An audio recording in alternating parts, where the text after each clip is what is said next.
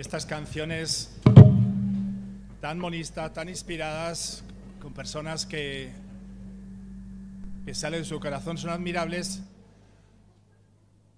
Ahora se puede quedar en algo emocional y nosotros, bueno, ya nos hemos saludado,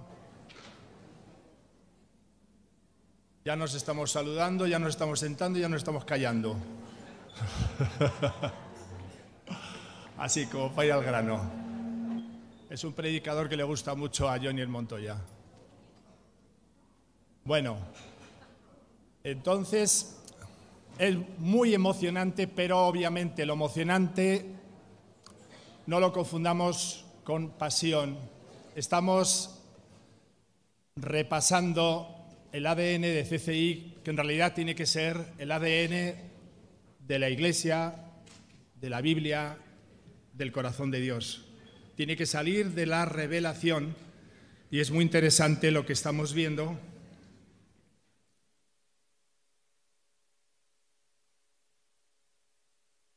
Enrique habló sobre el devocional, sobre un buen y sano y verdadero, porque significa que también hay falso evangelio, que resulta que provoca un buen y sano y eficaz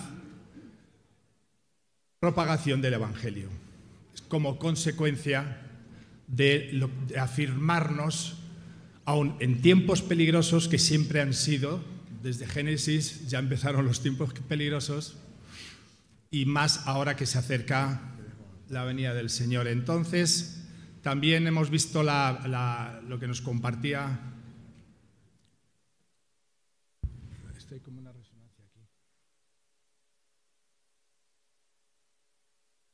David habló muy bien sobre, y con la pasión habitual en él, de cómo crecer en la visión, pero sin perder... ¿Qué me estás dando? No, sí. Vale, vale. Y una servilleta. Sin, sin, sin perder la unidad, pues que es el fundamento. De hecho, nos llamamos familia y las familias crecen y crecen de muchas maneras, pero luego está la continuidad y ahí en esa continuidad es donde suele aparecer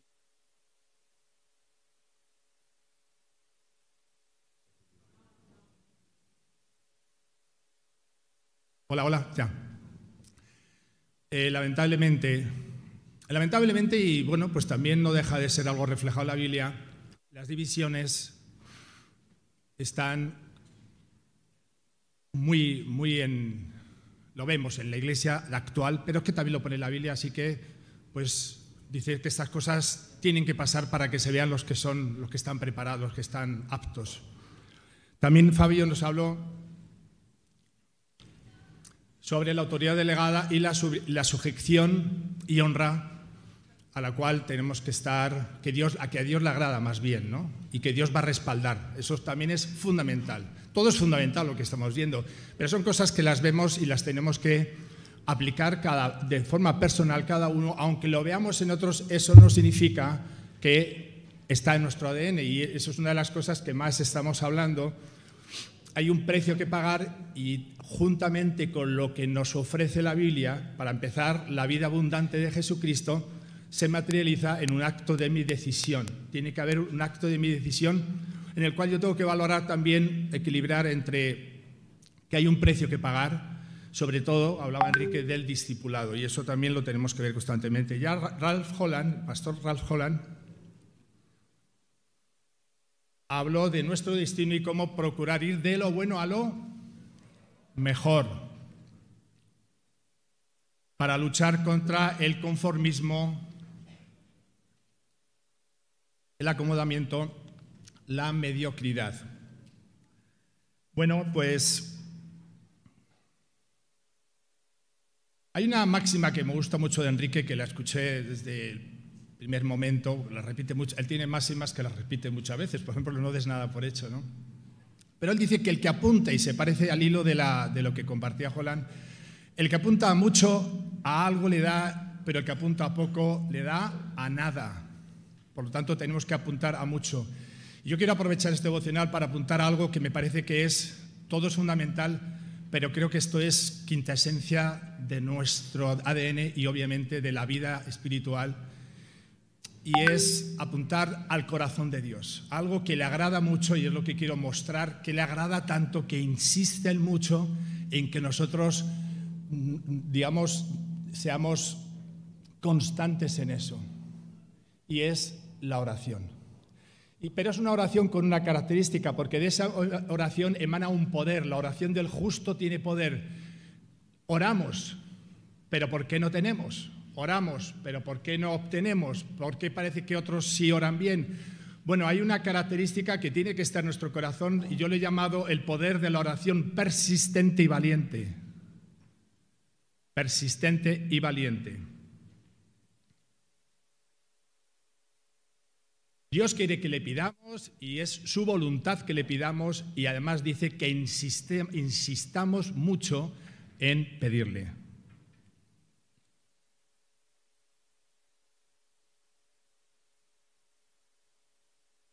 Bueno, entonces la oración constante es una práctica personal, diaria, íntima, es con Dios, pero si os fijáis también nosotros, devocionales, los devocionales online, que se pusieron de moda a raíz de la pandemia, las vigilias, que eh, bajaron, pero luego han vuelto a subir, pero luego vuelven a bajar, pero luego vuelven a subir. No sé si es que son las vigilias o son la gente que va a la vigilia, eso ya cada uno que se lo piense que porque está lejos, pero estábamos cerca antes y tampoco. En fin, de todas maneras, lo que está claro que es porque hay una revelación de por qué tenemos que insistir en perseverar en cosas, por eso hablaba de las emociones, para cuidarnos una de las cosas que es las emociones y toda la infiltración que a través de las emociones, aún en la música cristiana hay mucha emoción y esa emoción no es la que cambia, lo que cambia es la revelación que viene por la palabra de Dios. Entonces necesitas saber que la oración perseverante, la, oración persistente y la oración valiente la tienes que practicar de forma íntima, pero también de forma conjunta. Nos juntamos en las cadenas de oración, en las células oramos e intercedemos. Eso también es algo que está en nuestro ADN y lo vamos a practicar y no vamos a dejar nunca de practicarlo. Esté lejos, esté cerca, llueva, hemos dicho que vamos a juntarnos a congregarnos y, por supuesto, a insistir en la oración, porque así decía Enrique también los primeros cristianos, basado en Hechos 2, hacían. Y eso es lo que nosotros tenemos que hacer, no porque lo hace la CCI, sino porque la CCI imita lo que dice la Biblia. Muy bien. Ahora, la clave para tener poder, poder espiritual, también vamos a llamarlo fortaleza interior, porque necesitamos una fortaleza interior porque hay un ataque exterior muy fuerte, pero hay un ataque más fuerte que está en nuestro corazón. Ayer decía Holland de los trofeos, de las cabezas del león, del oso, de la cabeza del gigante, y otra cabeza aquí dentro que se llama la mía, que es más cabezota. Está ahí siempre, ese, a ver si le corto la cabeza a ese yo vivo, ese yo interior, esas fortalezas que están ahí agarradas en nuestra mente, ¿no? Fortalezas mentales. Nos hablaba el otro día en un tema en, en el campamento Nati, muy bien dado porque todas esas cosas también hay que cortarles la cabeza y también sirve de trofeo. Lo que pasa es que es un trofeo cada día, ¿no? así que hay que perseverar mucho. Santiago 4 nos dice que no tenemos porque no pedimos o porque pedimos mal para gastar nuestros deleites. Quizá lo voy a leer todo entero, este, este pasaje del 2 al 8. Ana, lo tenemos por ahí.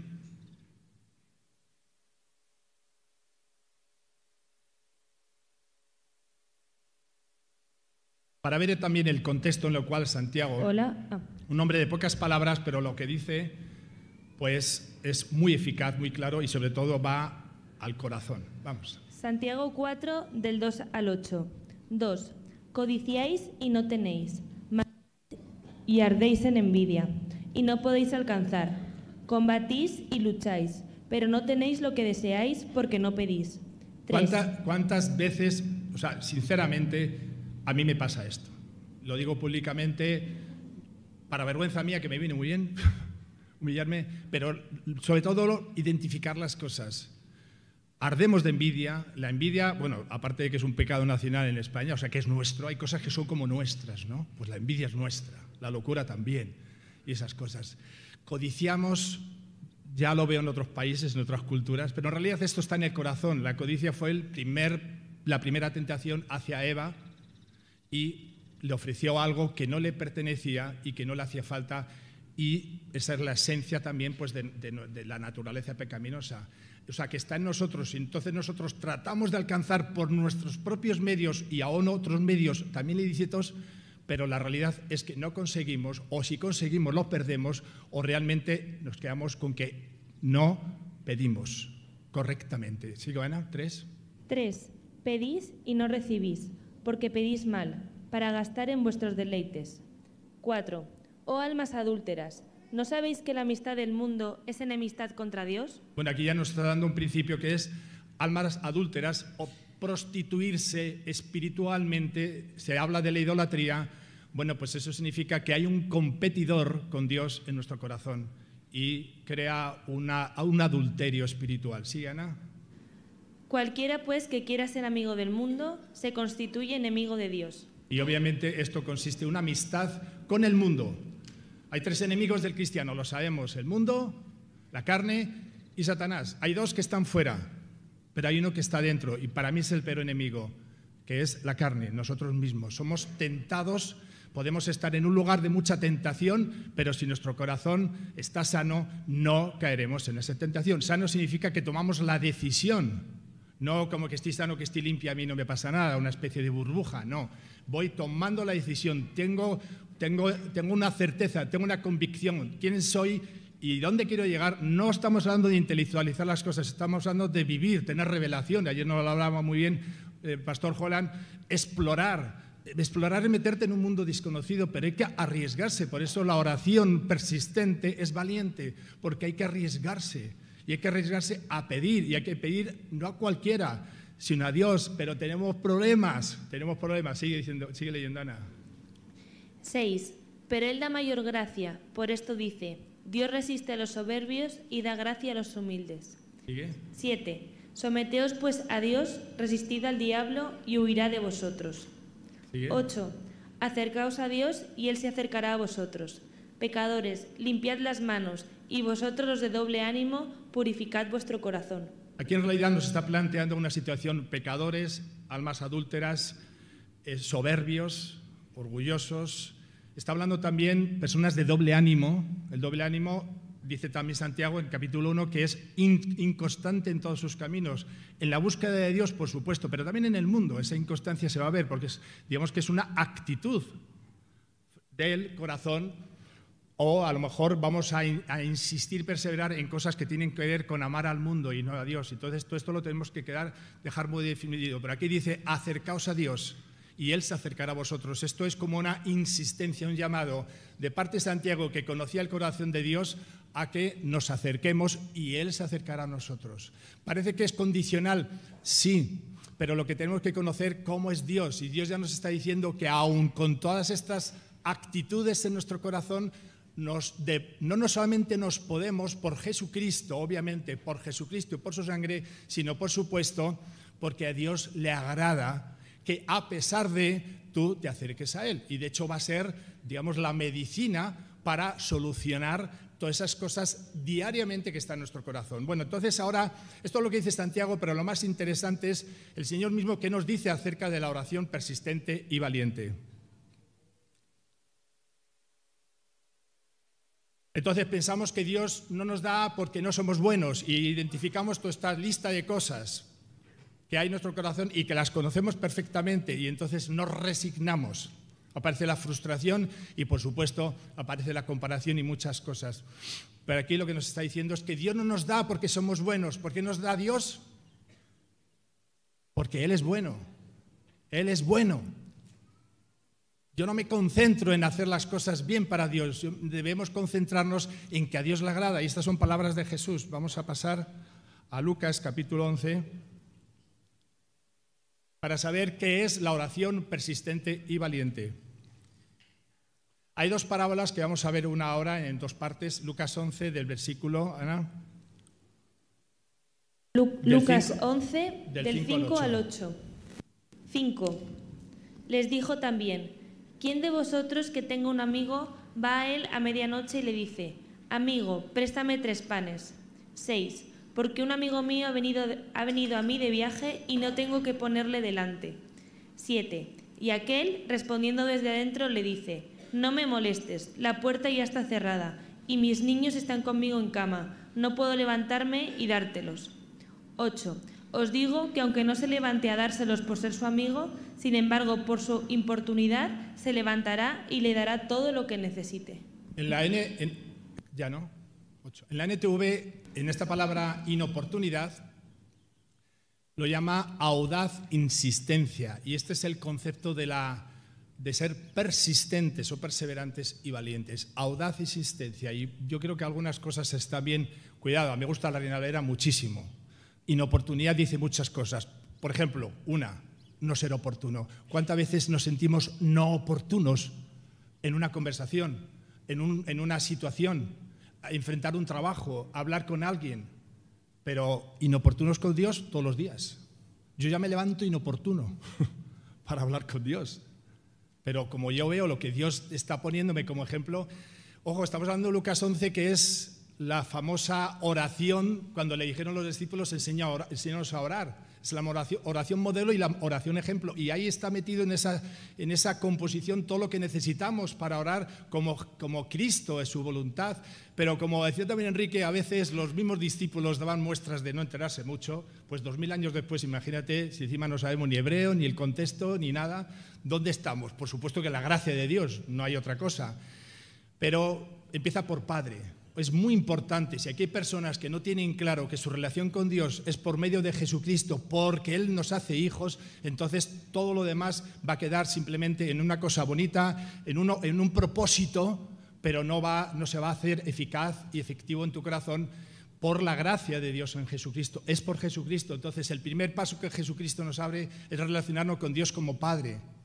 Ahora, como Jesús sabe que no nos vamos a enterar, entonces nos pone dos parábolas. Una está la que estamos viendo, estamos hablando de una persona que se presenta a pedirle a un amigo, una persona con la cual tiene cierta relación, le pide algo y el otro, porque era una hora inoportuna, no le responde, pero entonces él nos dice que, que va a responder, va a responder a esa petición inoportuna, a esa petición audaz e intensa que insiste mucho, insistiva.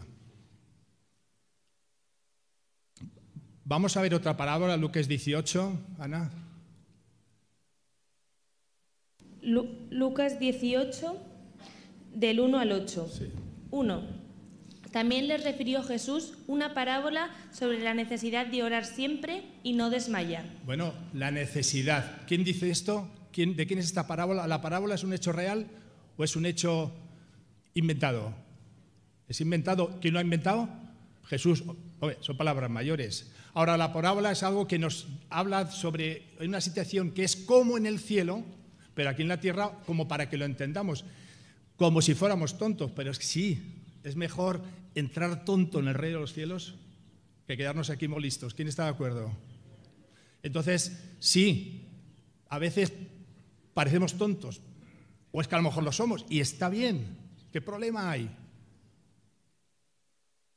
Pues no dar por hecho nada como por ejemplo perseverar en orar, insistir, no, pero es que yo tengo este problema, voy a arreglar primero mi vida y luego busco a Dios. No, esto es el orden que Jesús mismo restablece, que es buscad primeramente a Dios y su justicia y todas estas cosas. Y obviamente lo que vamos a encontrar con esta insistencia es la añadidura, pero no nos enfocamos en la añadidura. Entonces, en esta parábola sobre la necesidad de no desmayar, de orar siempre, constantemente y no desmayar, vemos el famoso juez injusto. Es una parábola, no es un hecho, pero nos dice cómo es el reino de los cielos, nos dice cómo es el corazón de Dios. ¿Lo leemos, Ana? Diciendo, había en una ciudad un juez que ni temía a Dios ni respetaba a hombre. 3. Había también en aquella ciudad una viuda, la cual venía a él diciendo, Hazme justicia de mi adversario. 4.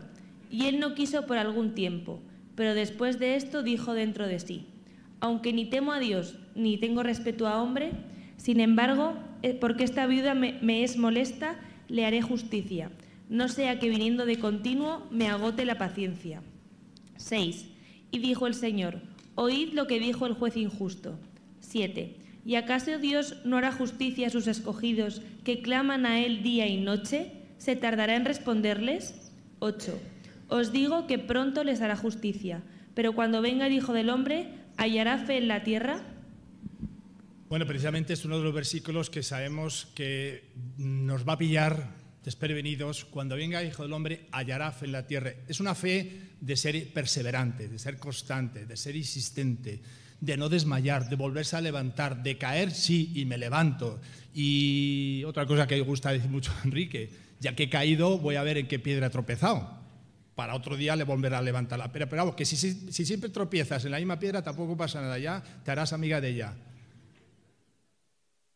Pero vamos a intentar que la piedra vaya detrás y no vaya adelante, ¿no? ya que estamos avisados, ¿no? Pero vamos a perseverar, vamos a insistir. Y si nos viene, que nos pille eh, aquí cabezotas, ¿no? Tercos, obstinados en las cosas de Dios. Bueno, entonces, que queda muy claro aquí lo que está diciendo. Yo esto lo he llamado el ejemplo de la oración insolente, porque habla de molesta. La oración, hemos visto en primer punto, la oración que es inoportuna, el ejemplo de oración insolente. Suena feo. Bueno, pues que Dios no está para ver las cosas bonitas, Dios está para ver las cosas como Él las ha hecho y son perfectas en Jesucristo. El día que queramos ser perfectos, ese día hemos quitado los ojos de Jesús. Bueno, seguimos.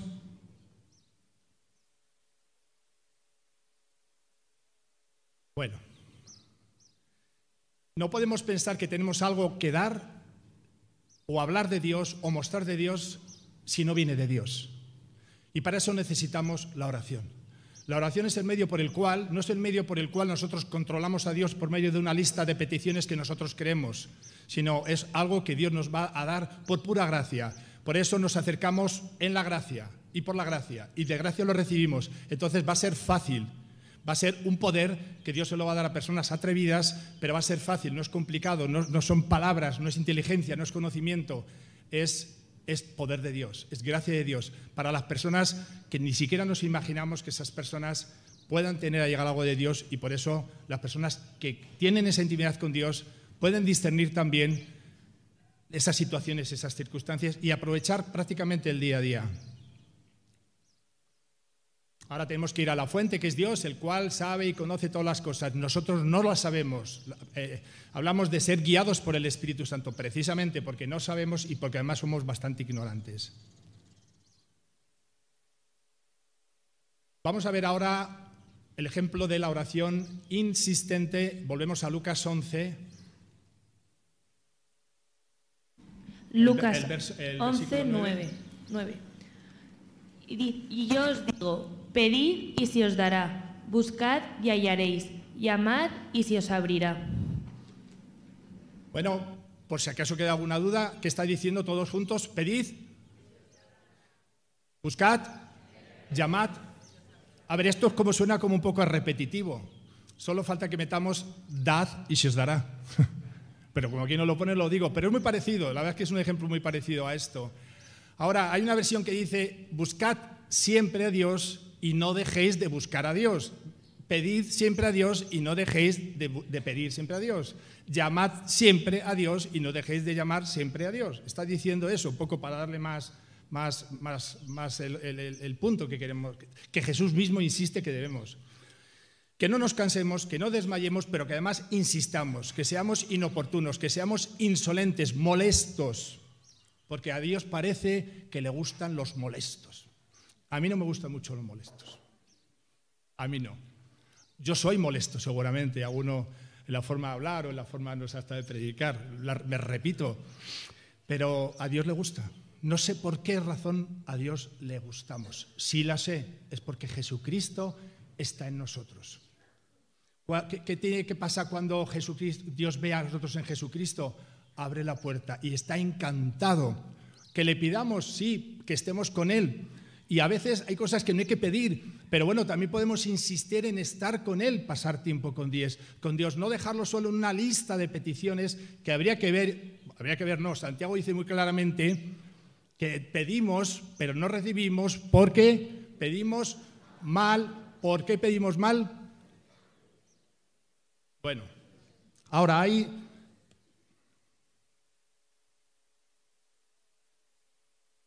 Hay como tres áreas conflictivas que nos tenemos que preparar. Prepárate para la oposición, lo he titulado, prepárate para el conflicto.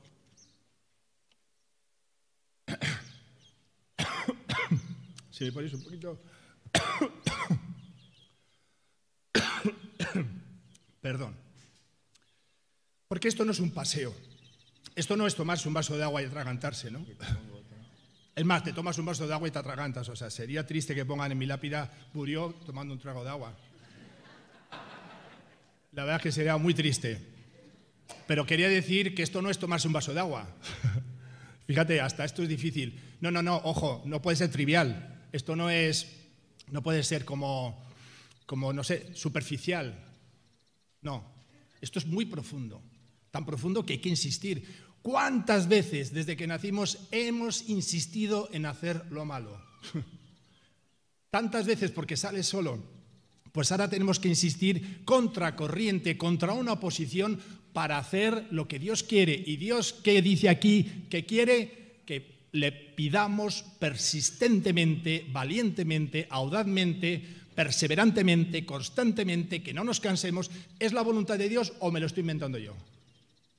¿Es la voluntad de Dios? ¿Quién lo dijo? ¿Santiago o Jesús? Dijo Jesús. No lo dijo claramente en el Padre Nuestro, pero además, por si acaso no lo entendemos, nos explica esta parábola. Muy curioso.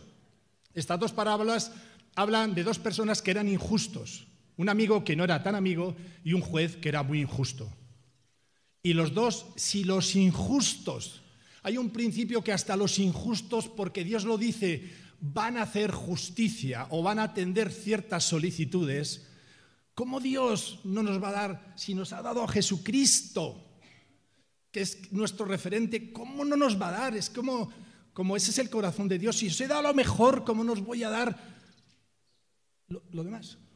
Lo que para nosotros es el Dios, lo que para nosotros es la necesidad vital, que sin eso no muero, sin ese novio, sin esa novia, sin ese, sin ese coche, carro iba a decir, no sé cuánto tiempo hablo con colombianos, sin ese carro, sin esa chocita, esa casa, caserón, casoplón. ¿Sí o no? ¿Sí o qué? Entonces, ¿qué, mijo? Bueno, que me lío, es más, que me lío. Ya, ya me apaño solo. Ese es el corazón de Dios. A Dios le agrada que le molestemos. Repite conmigo, a Dios le agrada que le moleste. Damos un aplauso al Señor, ¿sí o no?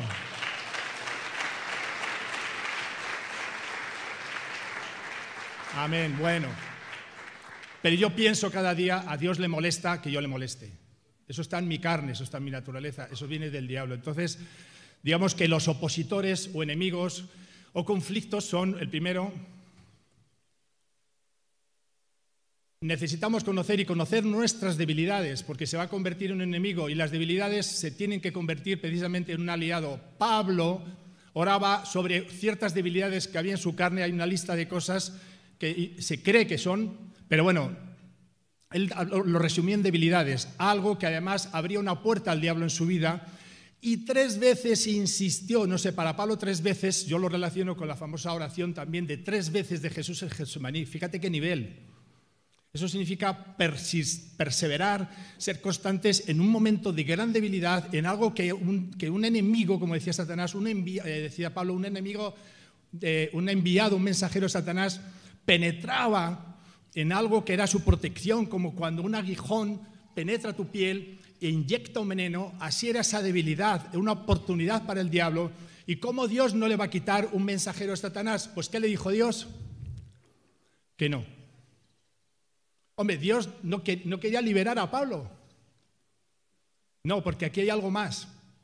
Hay algo más que dice que en nuestra debilidad nosotros vamos a ver más el poder de Dios. Y también tenemos que identificar que nosotros no somos perfectos, tenemos que identificar que nos acercamos a Dios por su gracia, tenemos que identificar que cada día nos levantamos sin ganas de orar, sin ganas de leer la Biblia, sin ganas de hacer lo bueno, está en nuestro ADN carnal, ¿sí o no? Ahora tenemos una receta que si confesamos nuestros pecados, bueno, es que yo los confesé yo cuando recibí a Cristo, ¿no? Cada día identificamos qué cosas están en nuestra carne que ofenden a Dios, nos ponemos de acuerdo, si confesamos nuestros pecados, que dice la Biblia, dice Dios que Él es fiel, que nosotros somos fieles, no, que Él es fiel y que Él es justo, va a hacer justicia. ¿En quién? En Jesucristo, en mí no. Señor, yo te he hecho esta lista de cosas que he hecho mal, pero Él dice, vale, pasa. A Pablo le dijo, no, eso es una respuesta. bueno, hasta tenemos la respuesta de Dios, es un sí, un no, un espera, ¿no? Pero lo que, ¿qué nos pasa a nosotros normalmente? Pues que nos quedamos con la primera respuesta, que es lo que nosotros pensamos que es Dios, y eso es mentira. Hay otro, otro, otro conflicto, otro opositor necesitamos conocer nuestra motivación para orar. Oye, igual que dice la Biblia que dar es recibir sí o no, dad y se os dará. Y nos hemos impulsado, me imagino que habrá un tema de eso, no sé si Emma, ¿no? De los diezmos, el dar, la siembra, la ofrenda, sabiendo que vamos a recibir, pero la motivación no es recibir, la motivación es porque a Dios le agrada que demos, porque a Él parece que le gusta que lo que nos da también sigamos dando, nunca tengamos el famoso colchoncito, sino que sigamos dando. Bueno, eso es un tema, pero un tema completo, pero el principio también del pedir es lo mismo, pedid y se os dará. Pedid insistentemente y se os dará. Eso es lo que nos está diciendo el Señor. Que seamos insolentes, que seamos molestos, que seamos perseverantes, que seamos constantes y que seamos audaces y valientes. Es decir, como decía el pastor Holland, que nos arriesguemos a entrar en esa tierra, en ese, en ese interior de ese prado verde, esos campos verdes y aguas mansas, que es el corazón de Dios, y veamos y no nos conformemos en picotear lo que otros dicen, que está muy bien, y, y esas canciones que decía antes salen del corazón de Dios, pero bueno, tienen que salir de mi intimidad con Dios. Bueno, pues muy bien. Y tercero, necesitamos conocer al enemigo, que es el diablo.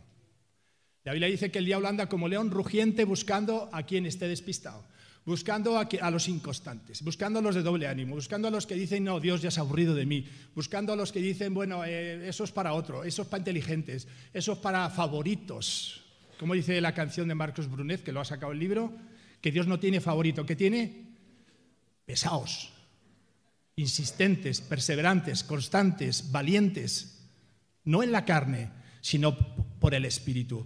Ahora, ¿qué vamos a obtener? Y la última parte de Lucas 11 nos dice exactamente, a partir del versículo Ana, del 11 al 13, qué es lo que debemos pedir. Una casa, ¿Qué debemos pedir? Todas esas cosas que dice la Biblia que nos afanan y nos preocupan y que normalmente nos acordamos de pedirle a Dios. Bueno, estamos hablando de fortaleza espiritual, estamos hablando de un hombre interior que, tiene poder contra lo exterior, no estamos hablando de intimidades. ¿Qué tenemos que pedir? Porque estamos viendo que los enemigos son fuertes, hablamos de nuestras debilidades, ¿qué más hemos hablado? De, nuestras motivaciones, qué difícil es ver la motivación. No, no, si yo lo que, yo lo que te quería hacer era esto. No, si mi intención, pero ¿cómo que mi intención? La intención la sabemos, pero no la vamos a descubrir. Pero debemos descubrir y conocer por qué damos, por qué servimos y por qué pedimos. Entonces aquí lo que nos dice para rematar esta magistral enseñanza el Señor es que qué debemos pedir. ¿Qué dice Ana? Versículo 11 a 13. Lucas 11 del 11 al 13. ¿Qué padre de vosotros si de pan, le dará una piedra, o si pescado, en lugar de pescado le dará una serpiente, 12. O si le pide huevo, le dará un escorpión, 13. Pues si vosotros, siendo malos, sabéis dar buenas dádivas a vuestros hijos, ¿cuánto más vuestro Padre Celestial da Espíritu Santo a, que, a los que se lo pidan? Falta Espíritu Santo y una, y una batería, ¿no? Unas pilas. Ahí está. No para Ana, no para Ana, para el micrófono. Entonces, si Jesús nos dice que nos va a dar el Espíritu Santo, que nos pone la comparación de cómo somos las personas que ni aún las personas del mundo son capaces, algunos sí, de dar a sus hijos víboras, de dar a sus hijos cualquier cosa y nos esforzamos en dar a los hijos lo mejor. Cuidado, aquí hay que meter un, paréntesis. ¿Tú crees que se está dando a tu hijo lo mejor cuando le estás dando una carrera? Cuando le estás, le, estás diciendo que se porte bien? Cuando le estás diciendo que sea una persona de, futuro, que es una carrera, que un trabajo le va a dar la solución? Me parece que le estás dando una información bastante mala. Es una información que sale de tu corazón. Mas buscad primeramente el reino de su justicia. Amén. Ahora, ¿para obtener qué? El Espíritu Santo. No estamos hablando de inimidades, estamos hablando de un poder que va a hacer que lo exterior se, sujete a lo interior. Va a hacer un poder que, nuestras fortalezas interiores que se resisten a la voluntad de Dios se empiecen a ver como sencillas. No es cuestión de inteligencia, no es cuestión de, ser listos. Me encanta la oración de, Jacob, que la tenemos como, forma de insistencia. No te dejaré hasta que no me bendigas. ¿Cuántas veces le dices a Dios, como no me bendices, te dejo? Eso lo digo yo. Eso está en mi corazón. Eso son palabras del diablo. El diablo va a usar nuestro carácter, nuestro mal carácter. Va a usar nuestras debilidades, por supuesto. Y va a usar las, va a usar las, las intenciones ocultas. Todo esto lo tenemos que descubrir. Sería un tema amplio, pero lo vamos a dejar en estos tips. ¿no? Vinieron enemigos poderosos, de la noche a la mañana se le presentaron y él dijo, a ver, preparad carros, caballos, preparad... Eh, está en segunda de Crónicas, ahora mismo no sé cuál es. bueno, ah, sí, sí, vamos a leer, para segunda de Crónicas 20, gracias Harvey. Oye, me has copiado la chuleta. Harvey ya está ahí enfocado. ¿Y qué dice? 12. Em, sí, digamos que todo el texto sería del 1 al 12, ¿no?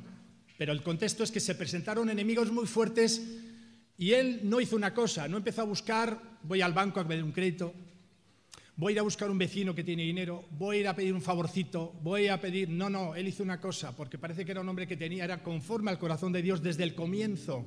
Había decidido, había propuesto en su corazón quitar ídolos de ese lugar, quitar cosas que no eran conforme de Dios. Y una de las cosas que hizo cuando tuvo un problema muy grande, también hay un problema grande que es cada día. Por eso la oración persistente tiene que ser diaria. Puso a todo el mundo a ayunar, puso, puso a, los, a los músicos en la alabanza, en la adoración, puso al pueblo a que adorara también.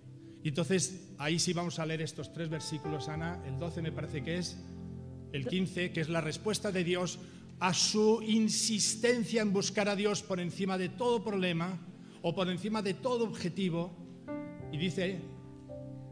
12. Oh Dios nuestro, no los juzgarás tú, porque en nosotros no hay fuerza contra tan grande multitud que viene contra nosotros. No sabemos qué hacer y a ti volvemos nuestros ojos. Esa es la adoración, esa es la alabanza. Eso es lo que cantan estos ungidos de la alabanza. Pero la pasión no viene de una canción, la pasión viene de que tienes un problema o que quieres unos objetivos en la vida o que quieres ser audaz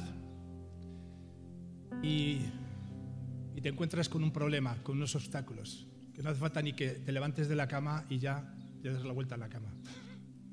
Ahí empieza el problema, como yo. Cada vez que abro los ojos ya, empiezo, ya, ya no veo. Dios es que no he abierto los ojos y ya he empezado los problemas. Y los problemas no es que veo lo de fuera, el problema es que solo veo lo de dentro el gigante cabezón ese que tengo ahí dentro. Amén. Entonces Dios le dijo que no, ellos reconocieron su debilidad, él reconoció su incapacidad, su impotencia, pero dijo, voy a ser inoportuno, voy a ser molesto, voy a ser insistente, Señor. ¿Y qué dijo el Señor en el versículo 15?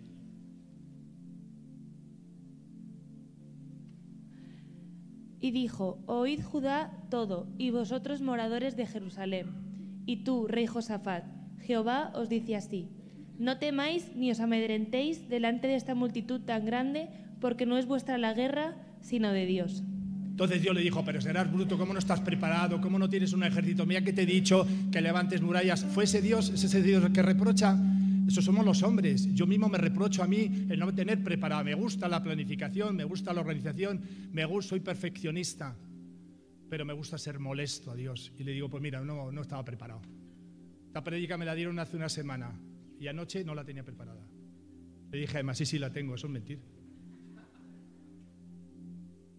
¿Y qué le digo al Señor? Soy mentiroso. pero tendrás tú algo, algo preparado por ahí. Pues eso, molesto, pesado, constante, insistente, valiente, audaz. ¿Y qué dice el versículo 17? 17. No habrá para que peleéis vosotros en este caso. Paraos, estad quietos y ved la salvación de Jehová con vosotros. Oh Judá y Jerusalén, no temáis, no temáis ni desmayéis. Salid mañana contra ellos, porque Jehová estará con vosotros. Y todo ese contexto, ves luego qué, qué victoria eh, ocurrió. Ahora el versículo 30, no sé si lo tienes a mano, Ana. 30. Y ya nos vamos poniendo, no sé, en la presencia de Dios. ¿Cómo se pone uno en la presencia de Dios? Pues cerrando los ojos para no mirar a nadie, para no imitar a nadie, para que sea el Dios este que no se ve, pero que, que si está en tu vida, que si tú has aceptado a Cristo, tu oración insistente va a ser respondida porque Dios escucha y Dios atiende. ¿Y qué pasó en el versículo 30? 30. Y el reino de Josafat tuvo paz, porque su Dios le dio paz por todas partes. Paz en medio de la tormenta, paz en medio del temor, paz en medio del miedo, paz en medio de la debilidad, paz en medio de un mundo agresivo. Estamos en un mundo ah, muy agresivo. Estamos en un mundo que ya está persiguiéndonos, que está persiguiendo a nuestros hijos, ¿sí o no? ¿Qué hacemos ante esta multitud que están en los gobiernos? Es, mundial. Ya no, aquí estamos reducidos y espérate a ver. Sí decía el pastor Holland que tenemos ahí ya un trofeito con la pandemia. Y está bien mirar atrás a esos trofeos, pero es que hay que mirar a Dios cada día. Vamos a orar. Hay una canción no sé si da tiempo a ponerla, pero quiero repetir un poco sus estrofas. Está de moda, podríamos llamar la canción del CCI, La Tsunamita. Eh, ¿La conocéis? ¿La conocéis? A ver, ¿qué dice Santiago 48? No lo sabemos, porque dice la Tsunamita, ¿no? Viniste a mi casa, me visitaste, disfruté tu presencia, me cautivaste. Y es verdad que nosotros hemos conocido y hemos disfrutado de la salvación, hemos disfrutado del primer amor y está muy bien, eso es lo que dice este autor. Y lo hemos disfrutado y nos has cautivado, pero ahora viene como una segunda parte de la vida cristiana. No quiero que te vayas. Si Él no se va a ir, nosotros sí. Quiero que te quedes, dice esa canción. Y luego hay otra estrofa que me encanta. No importa todo lo que cueste. Hay un precio. Solo quiero estar contigo una y otra y otra y otra. Amén, amén. Vamos a orar. Gracias, amado Dios. Gracias, Espíritu Santo. Gracias, toda la gloria. ¿Cómo no alabarte, Señor? Una y otra y otra y otra